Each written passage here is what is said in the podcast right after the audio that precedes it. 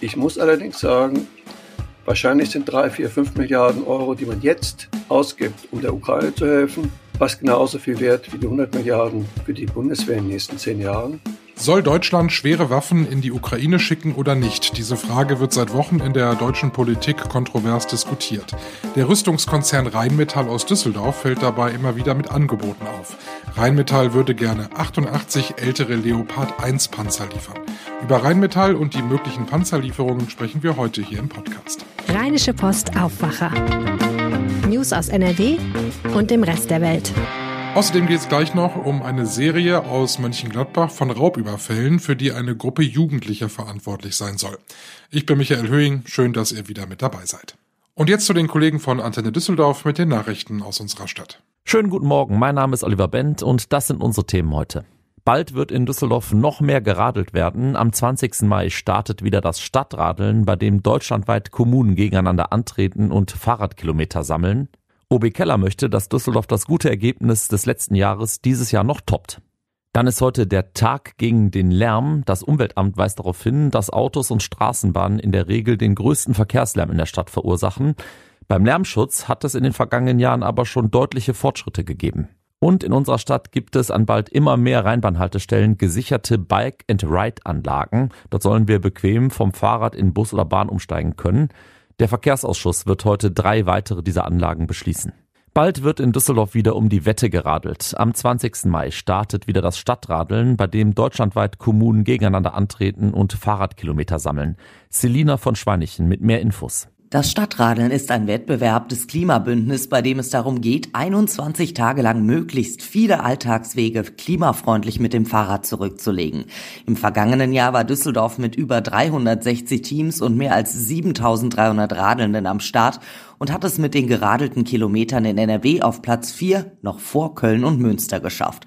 Oberbürgermeister Stefan Keller möchte das in diesem Jahr gerne noch toppen und ruft alle zum Mitmachen auf. Den Link zur Registrierung gibt es auf antennedüsseldorf.de. Heute ist der Tag gegen den Lärm. Ein Thema, das auch in Düsseldorf aktuell ist. In vielen Stadtteilen ist es immer noch zu laut, vor allem entlang der Straßen.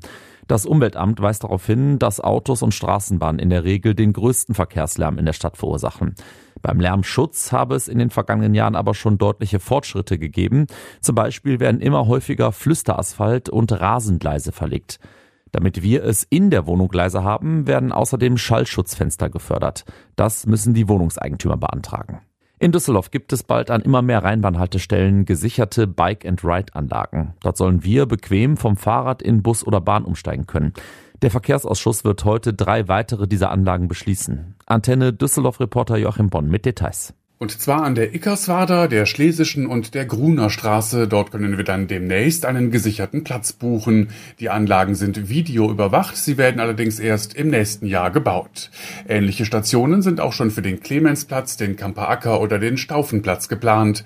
Darüber hinaus gibt es nach Angaben der Stadt über zweieinhalbtausend normale Bike-and-Ride-Plätze an Düsseldorfer Haltestellen, Tendenz steigend. Eine Übersicht haben wir auf antennedüsseldorf.de verlinkt. Das waren die Nachrichten von Antenne Düsseldorf. Mehr gibt's immer um halb bei uns in den Lokalnachrichten oder natürlich auf unserer Seite antennedüsseldorf.de. Wie kann man der Ukraine helfen, ohne selbst zur Kriegspartei zu werden? Die Frage, ob schwere Waffen von Deutschland in die Ukraine gehen sollen, ist politisch umstritten. Es gibt verschiedene Pläne und Möglichkeiten und immer wieder geht es dort um Rheinmetall, ein Großkonzern aus Düsseldorf. 1889 gegründet und heute ein börsennotierter Konzern, der im Jahr 2019 6,25 Milliarden Euro Umsatz gemacht hat. Da sind jetzt die angekündigten 100 Milliarden Euro der Bundesregierung, die in die Bundeswehr fließen sollen, natürlich sehr spannend für das Unternehmen. Und darüber spreche ich jetzt mit Reinhard Kowaleski aus der Wirtschaftsredaktion der Rheinischen Post. Hallo Reinhard. Ich grüße dich. Die meisten von uns haben ja schon mal was von Rheinmetall gehört. Der Konzern selbst, der nennt sich auf seiner Internetseite Technologiekonzern. Vielleicht kannst du es uns mal erklären, was ist Rheinmetall für ein Unternehmen? Also, das ist richtig. Das ist ein Technologiekonzern, allerdings überwiegend mit dem Schwerpunkt Technologie für die Rüstung. Also da werden die verschiedensten Waffensysteme entwickelt. Aber Rheinmetall ist auch Autozulieferer und ähm, sie haben sehr interessante Projekte in Richtung, sag mal, ökologischer Umbau. Also die wollen, ähm, das sind eben sehr aufwendige Technologien. Die Rüstungswirtschaft ist insgesamt Hightech und ähm, die wollen zum Beispiel Autos auf den Markt bringen, die mit Wasserstoff betrieben werden, beziehungsweise solche Technologien entwickeln. Ist total spannend, was die teilweise machen. Seit Wochen wird über die Frage gestritten, ob Deutschland schwere Waffen liefern soll in die Ukraine. Da ist jetzt immer die Rede äh, von Leopard 1, von Leopard 2 und vom Marder-Panzer. Was sind das für Panzer? Was sind das für Geräte? So die wesentlichen Unterschiede mal. Ja, die Bundesregierung hat am Dienstag entschieden oder festgelegt, auf dieser großen Konferenz haben sie ja angekündigt, Deutschland macht mit, bei der Bewaffnung der Ukraine auch mit schweren Waffen. Da werden jetzt sogenannte Gepard-Panzer geliefert. Das sind Panzer, die besonders gut sind, um Flugzeuge abzuschießen, wenn die zum Beispiel Städte angreifen oder wenn die Truppen angreifen, die auf dem Feld unterwegs sind. Ähm, und die Düsseldorfer Rheinmetall hat jetzt angeboten, ähm, Leo, sogenannte Leopard-Panzer anzubieten, also zu verkaufen an die Ukraine. Das sind ganz platte, normale Kampfpanzer. Die sind auf dem Feld, die sind schwer gepanzert, die haben da mal dicke Kanonen, die können so auf mehrere Kilometer reichen. Die sind der Ukraine, sind solche Waffen sehr wichtig, weil der jetzige Angriff der Russen ist in Regionen, wo relativ weite offene Flächen sind. Wogegen in den ersten Wochen war der Kampf in den Vororten von Kiew wo die Ukrainer sich dann in irgendwelchen Höfen versteckt haben mit ihren panzerbrechenden kleinen Raketen, haben die russischen Panzer vernichtet, also abgeschossen und am Ende haben die aufgegeben, haben sich zurückgezogen. Jetzt droht gegen ein breiter Vormarsch, sagen wir so ein typischer normaler Panzerkampf und da kann man sich schlecht hinter eine Hecke stellen mit einer Rakete und sagen, jetzt schieße ich den Panzer ab. Kann man sicherlich manchmal machen, aber ähm, das könnte den Ukrainern schon sehr helfen, wenn sie auch relativ viele Panzer haben. Sie können damit vielleicht sogar am Ende die Stadt Mariupol befreien. Mhm. Jetzt ist, ähm, ist ja auch mal die Rede, es gibt einmal diese aktive Hilfe, also wir würden aus Deutschland Panzer direkt in die Ukraine liefern. Es gibt auch noch das Modell der indirekten Hilfe. Dann würden zwar jetzt keine deutschen Panzer in die Ukraine gehen, aber Rheinmetall würde trotzdem Geld verdienen, weil man da äh, quasi ein Geschäft mit anderen Ländern macht, die wiederum äh, Waffen in die Ukraine bringen. Das würde Rheinmetall dann auch äh, finanziell viel bringen. Ne? Ja, also das Entscheidende aus unserer Sicht ist natürlich, dass man dem Land Ukraine hilft. Und da gibt es eben den einen Weg, direkt deutsche Panzer schicken und den anderen Weg, indirekte Geschäfte, nämlich Osteuropäer liefern, sogenannte T-72 Panzer, das sind alte russische Panzer. Der ganze Ostblock, also Polen, Tschechien, Slowenien, die waren ja bis 1989 im Warschauer Pakt, also im russischen Rüstungsbündnis. Dann ist eben der Warschauer Pakt zusammengebrochen, aber die haben die alten Waffen behalten, ebenso wie die Ukraine. Das heißt, in der Ukraine, in diesem Krieg, sind im Moment kämpfen russische Panzer gegen russische Panzer, weil die Ukraine haben ja auch viele T-72 Panzer. Aber viele sind schon kaputt. So. Und das klingt auf den ersten Blick sehr sinnvoll. Ich glaube, die Bundesverteidigungsministerin hätte das sehr gerne so, dass man also die deutschen Panzer liefert an bestimmte osteuropäische Freundschaftsländer von uns und dann liefern die wiederum ihre T-72 an die Ukrainer. Das hat speziell, sagen wir, den Charme, dass die Ukrainer können einfach einsteigen und losfahren, weil die haben genau dieselben Panzer bisher. Wogegen sie müssen schon ein paar Tage sich einarbeiten, wie funktioniert eigentlich so ein Leopard oder ein Marder aus Deutschland. Andererseits, ähm, zumindest der neue Leopard 2, den Rheinmetall auch anbietet, ich glaube, der ist deutlich besser einfach. Also ähm, die Ukrainer versprechen sich schon, dass sie damit auch wirklich da mal besser kämpfen können. Das sind jetzt so die, die praktischen Gründe. Äh, du hast Sicherheitspolitik studiert, das heißt, wie würdest du das politisch einordnen und bewerten? Ähm, diese ganze Sache, direkte Hilfe, indirekte Hilfe, was sagst du dazu? Ich denke, es ist erstmal ethisch sinnvoll, dass ein Volk sich verteidigt. Nicht sinnvoll, es ist ähm, ihr Recht, sich selbst zu wehren. Darum ist es nicht unsere Pflicht, aber es ist unser Recht, den Waffen zu liefern. Das ist auch nicht gegen das Völkerrecht. Deutschland wird nicht Teil des Krieges, wenn wir da Waffen hinliefern. Wir werden nur aktiver Teil des Krieges, wenn wir dort Soldaten hinschicken. Sage ich nur, weil die Russen ja immer wieder damit drohen, ähm, irgendwelche, sag mal, weiter zu eskalieren, weil Deutschland und andere Staaten da irgendwie helfen. So, und dann ist ein ganz wirtschaftliches Argument. Unser Bundeskanzler Olaf Scholz hat ja angekündigt, 100 Milliarden Euro auszugeben, um die Bundeswehr auszurüsten. Das ist wohl vernünftig.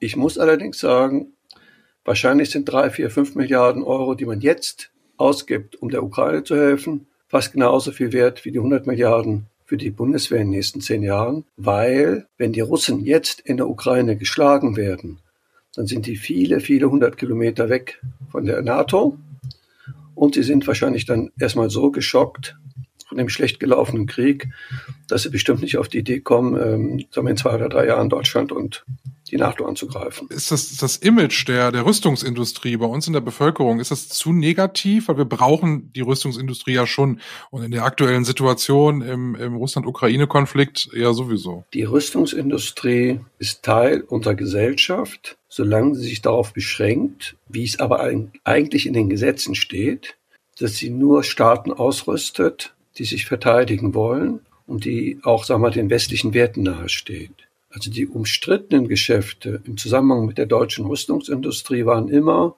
dass da irgendwelche Länder ausgerüstet wurden, die dann am Ende damit irgendwelche internen Bürgerkriege führten. Auch die frühere Haltung der Bundesregierung war ja auch, wir wollen nicht in Konfliktregionen Waffen liefern. Aber Rheinmetall oder auch die anderen großen deutschen Rüstungsunternehmen liefern ja weit überwiegend an NATO-Länder und die NATO ist ein Verteidigungsbündnis. Ähm, in dem Sinn würde ich mal sagen, haben Unternehmen wie Rheinmetall schon verdient, ich sage mal, dass sie fair betrachtet werden. Es geht nicht, dass man einerseits sagt, super, dass ihr der Ukraine helft, äh, und dann aber wieder sagt, aber mit euch wollen wir nichts zu tun haben. Das ist ein bisschen unfair.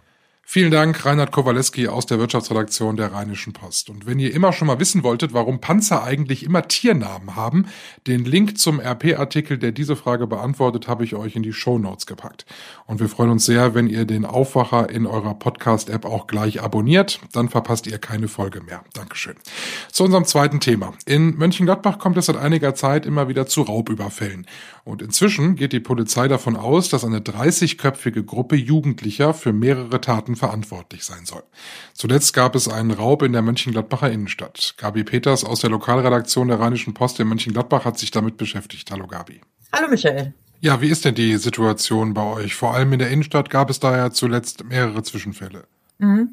Ja, ich würde mal sagen, so seit ungefähr drei, vier Monaten gibt es immer wieder Polizeimeldungen, Raubüberfälle. Und zwar, ähm, die Opfer sind meistens Jugendliche, die Täter aber auch. Es sind dann meistens so größere Gruppen, die auf weniger Leute, also auf ein oder zwei losgehen, ähm, manchmal nach Geld fragen oder nach Zigaretten fragen und sobald einer dann irgendwie seine Bauchtasche öffnet oder sein Portemonnaie rausholt, werden die dann beraubt und manchmal auch geschlagen. Also es gab auch schon Körperverletzungen. Jetzt soll das eine Gruppe von bis zu 30 Jugendlichen sein und die sind alle so im Alter zwischen 12 15, 16 Jahre alt. Da bekommt man ja gerade in der Innenstadt dann, wenn es was dunkel geworden ist, ja dann schon fast mit Angst zu tun. Ja, also das Innenstadt, das ist durchaus belebt. Das ist ja unsere Haupteinkaufsstraße. Und es ist auch nicht zu Zeiten, passiert nicht zu Zeiten, wo man sagt, oh, da sollte man Kinder nicht mehr auf die Straße schicken oder Jugendliche. Also es passiert auch durchaus 19 Uhr, 20 Uhr, manchmal sogar nachmittags. Jetzt geht das ja schon seit einigen Wochen so und jetzt spricht die Polizei neuerdings davon, dass es eben nicht nur Einzeltäter sind, sondern dass es eine ganze Gruppe ist. Mhm. Also ich glaube, die Polizei weiß das eigentlich schon länger. Aber die Bürger kamen da drauf, weil in den Täterbeschreibungen, man suchte ja immer die Täter, kamen so markante Merkmale drin vor. Zum Beispiel tauchte immer wieder so eine Gucci-Bauchtasche auf. Und bei der Täterbeschreibung öfter. Und dann kamen die Bürger halt da drauf und Leser auch, die sagten, das sind doch immer dieselben, warum macht die Polizei nichts? Und daraufhin haben wir mal bei der Polizei nachgefragt und die sagte dann eben, ja, das ist eine Tätergruppe, eben wie eben schon gesagt, aus 30 Personen, die ursprünglich in einem anderen Stadtteil aufgetaucht waren und dann ihr Geschehen verlagert haben. Einen mutmaßlichen Täter konnte die Polizei jetzt festnehmen. Der ist 14 Jahre alt und der ist auch nicht zum ersten Mal aufgefallen. Also die Polizei kennt den durchaus. Ähm, was passiert mit solchen Jugendlichen? Also die Polizei muss ja irgendwie reagieren. Also es gibt hier so ein Programm in Mönchengladbach, ähm, das heißt JIT, das steht für Jugendliche Intensivtäter. Da kommen Jugendliche zwischen 14 und 17 auf eine spezielle Liste und die werden dann ähm, strenger beobachtet von Polizei, von äh, und Justiz hat da einen Blick drauf und Jugendamt und äh, dieser Junge, dieser 14-Jährige stand auch auf dieser Liste. Und ähm, der ist auch sogar Ort, also der ist nicht nur kurzzeitig festgenommen worden, der ist auch in Untersuchungshaft gegangen, weil er eben schon so viel angestellt hatte. Und das wusste ja auch ähm, der Richter, der den verurteilt hat. Und hat den zu einem Jahr und sechs Monaten verurteilt. Jetzt ist es aber so, das wusste ich vorher auch noch nicht. Im Jugendstrafrecht ist es so, dass man mh, hm, als Richter noch ein halbes Jahr Zeit hat, um zu sagen, ich setze diese Strafe auf Bewährung aus oder du gehst in den Knast. Also man kann, der Richter hat dann in dem Fall gesagt, ich weiß nicht, wie hoch die Auflagen waren, hat er gesagt, okay, wir überlegen uns das noch, ob du die Strafe im Gefängnis absetzen musst. Du musst aber zur Schule gehen, Anti-Gewalt-Training machen oder was weiß ich auch immer. Auf jeden Fall gab es strenge Auflagen. Und der Junge ist jetzt im Moment wieder frei, aber es gibt wieder eine neue Strafanzeige gegen ihn, auch wieder wegen eines ähnlichen Delikts. Und möglicherweise muss er dann doch in, ins Gefängnis. Da ist dann also zu befürchten, dass Polizei und Justiz da noch in Mönchengladbach einiges zu tun haben. Herzlichen Dank, Gabi Peters in der Lokalredaktion der Rheinischen Post in Mönchengladbach. Sehr gerne. Und das ist heute außerdem wichtig. Das Bundeskabinett will in Berlin heute das Entlastungspaket beschließen. Dazu gehört die Energiepreispauschale, die über das Gehalt ausgezahlt werden soll. Aber auch das 9-Euro-Ticket für Bus und Bahn steht auf der Liste. Das Bundesverfassungsgericht verhandelt darüber, wie Strafgefangene für Arbeit im Gefängnis bezahlt werden sollen. Geklagt hatte auch ein Strafgefangener aus NRW. Das Gericht möchte sich auch grundsätzlich die Regelungen der Resozialisierung anschauen. In Detmold steht heute ein 21-Jähriger aus dem Kreis Lippe vor Gericht. Die Polizei hatte ihn 2021 wegen mehrerer Verbrechen festgenommen. Er flüchtete laut Anklage bei einer Polizeikontrolle und soll dann mit Tempo 180 auf eine Gruppe Schulkinder zugerast worden sein. Ein Lehrer konnte eine Schülerin im letzten Moment wegziehen und so Schlimmeres verhindern. Schauen wir noch auf die Wetteraussichten für heute. Nach zwei regnerischen Tagen wird es jetzt wieder besser. Heute Sonne und Wolken im Wechsel und es bleibt dabei trocken. Die Temperaturen 17 Grad. Morgen wird es wärmer, sogar mit 20 Grad. Das war der Aufwacher für heute Mittwoch, den 17. April. Ich bin Michael Höhing. Habt einen schönen Tag. Mehr Nachrichten aus NRW gibt's jederzeit auf RP Online. rp-online.de